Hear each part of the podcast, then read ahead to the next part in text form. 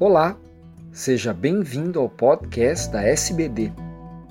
Eu sou Fernando Valente, professor da Faculdade de Medicina do ABC e editor do podcast. Esses programas contam com a participação de grandes diabetologistas brasileiros. Nessa edição, será discutido um artigo de revisão sobre o tecido adiposo marrom.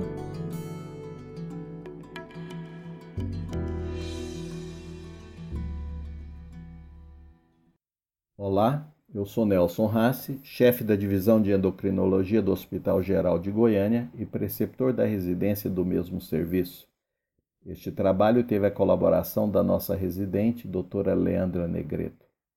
Discutiremos nos próximos minutos um trabalho de revisão publicado na edição de dezembro de 2014 da revista da nossa Sociedade Científica, agora com o nome de Archives of Endocrinology and Metabolism, de autoria dos colegas Bruno Halpern, Márcio Mancini e Alfredo Halpern, denominado Brown Adipose Tissue, What We Have Learned Since Its Recent Identification in Human Adults, cuja tradução livre é Tecido adiposo marrom, o que aprendemos desde a sua recente identificação em humanos adultos.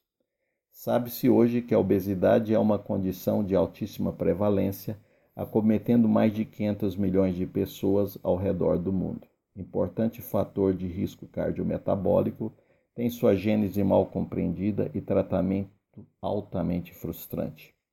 O tecido gorduroso resulta de um balanço corporal energético positivo, sendo que o armazenamento desta mesma energia ocorre na forma de gotículas de gorduras presentes principalmente nos adipócitos brancos.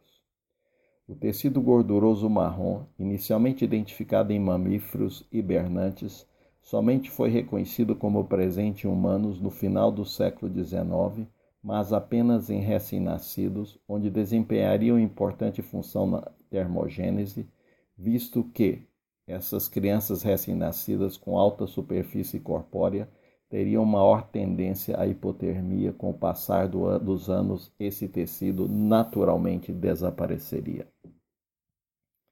Entretanto, estudos recentes utilizando a tecnologia PET scan sob baixas temperaturas têm demonstrado a presença de significativa quantidade de gordura marrom em humanos, principalmente naquelas populações que habitam regiões frias e que expressariam com mais intensidade este tecido durante o inverno, com o papel de gerar o calor através da ativação do sistema adrenérgico, visto que o tecido marrom é rico em receptores beta-2 e principalmente mitocôndrias.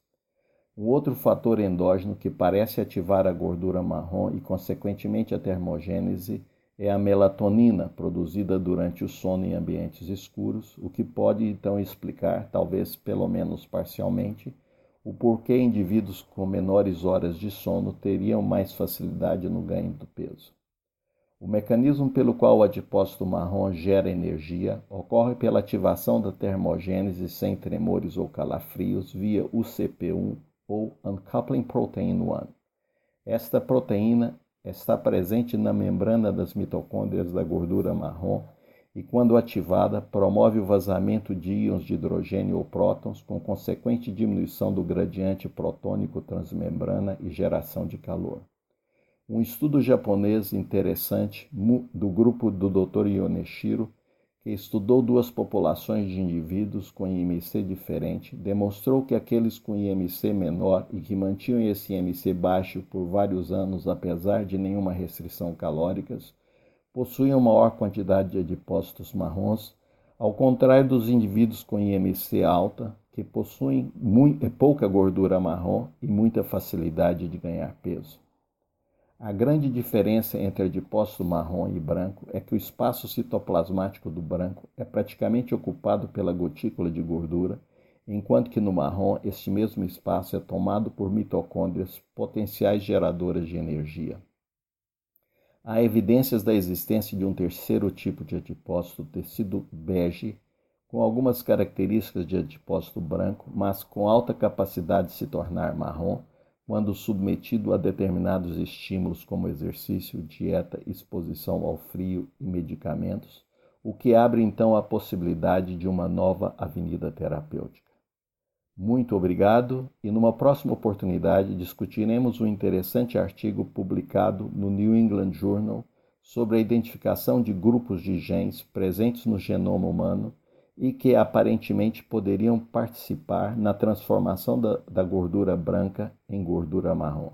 Então, até lá. Muito obrigado.